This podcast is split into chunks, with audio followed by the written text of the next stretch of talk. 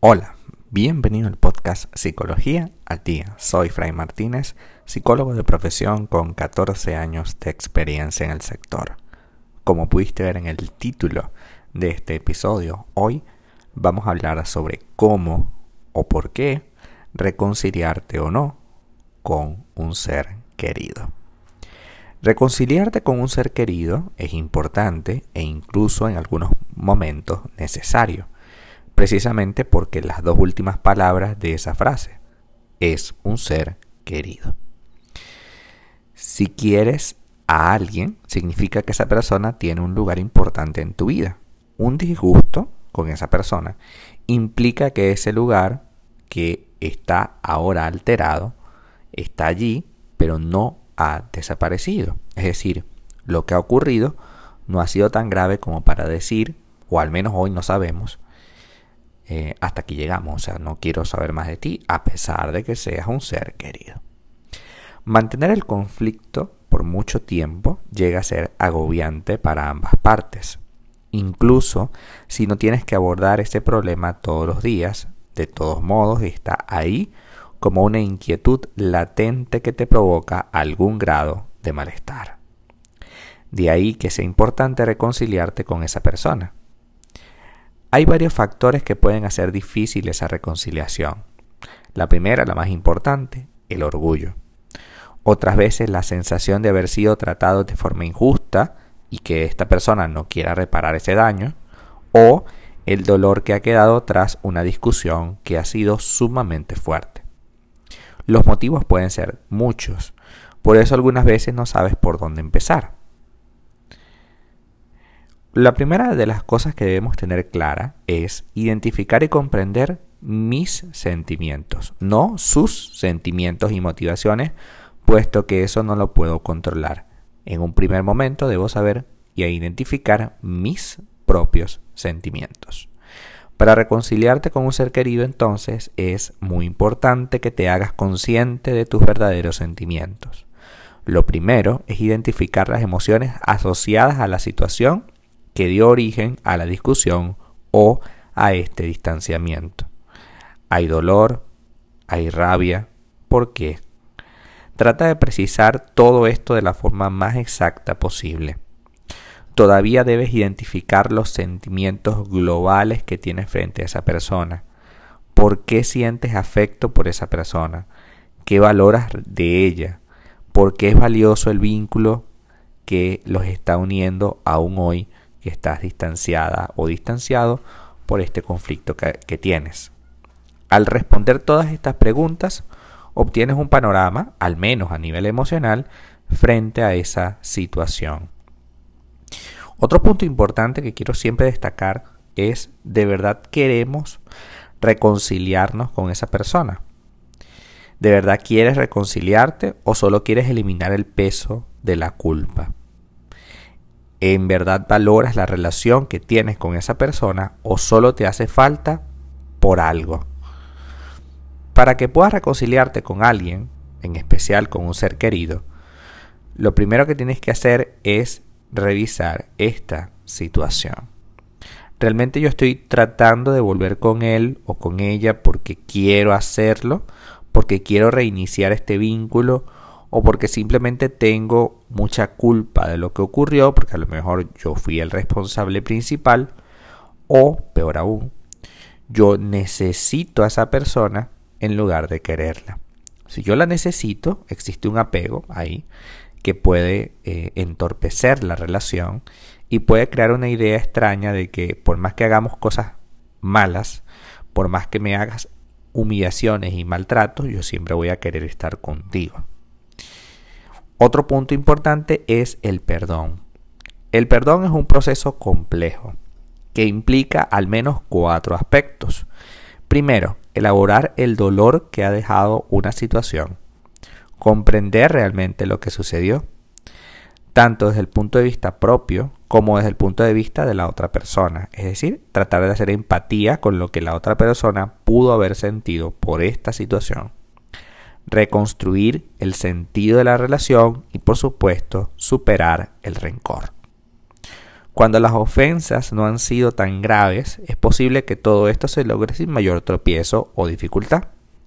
En cambio, si el motivo del conflicto fue algo muy serio, una infidelidad o una discusión muy fuerte o hasta un golpe, un maltrato verbal o físico, lo ideal es que antes de buscar la reconciliación tengas claro que estás dispuesto o no a perdonarle.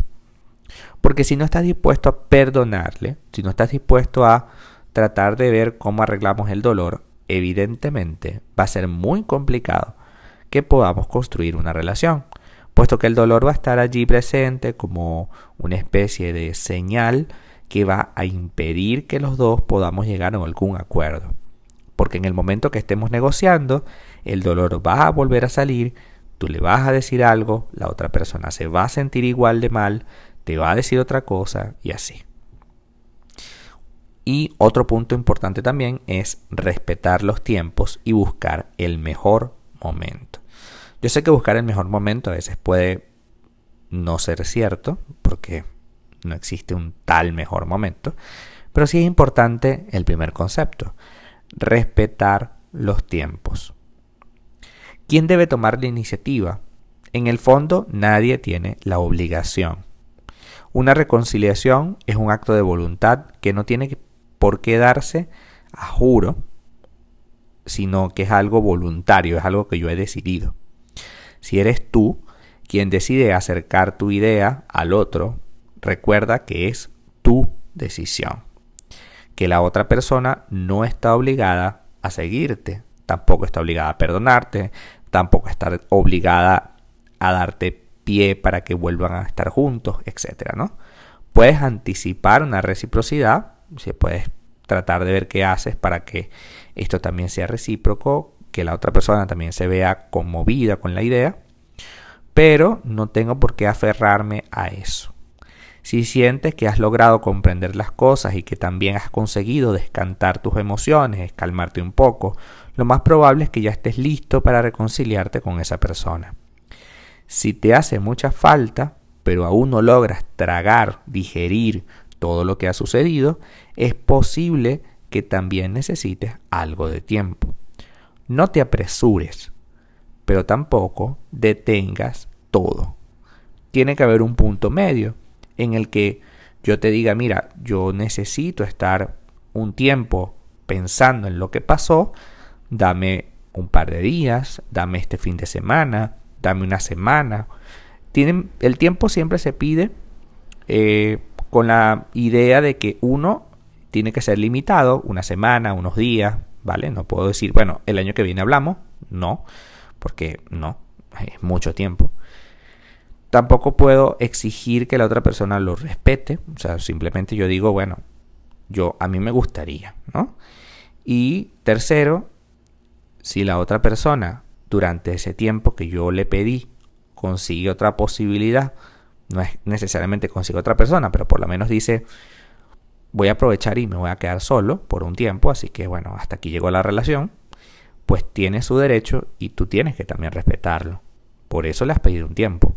Es un tiempo que tú estás pensando, pero es también un tiempo en que la otra persona piensa.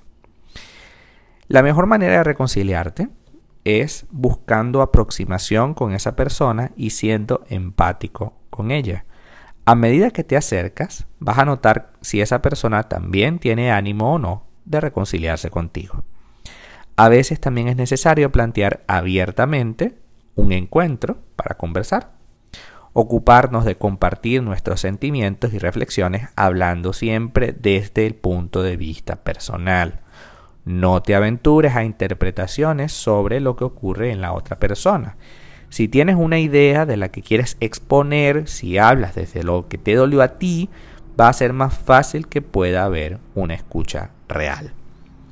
Cuando quieras saber algo que la otra persona haya sentido, no lo interpretes, solo debes escuchar y estar atento a las ideas que tiene la otra persona, porque si surge alguna idea en la que no estás de acuerdo, es mejor en este momento que estamos tratando de reconciliar, es mejor en este momento pensar con calma qué le voy a responder. Es posible que reconciliarte con un ser querido te lleve más de un encuentro, más de una reunión.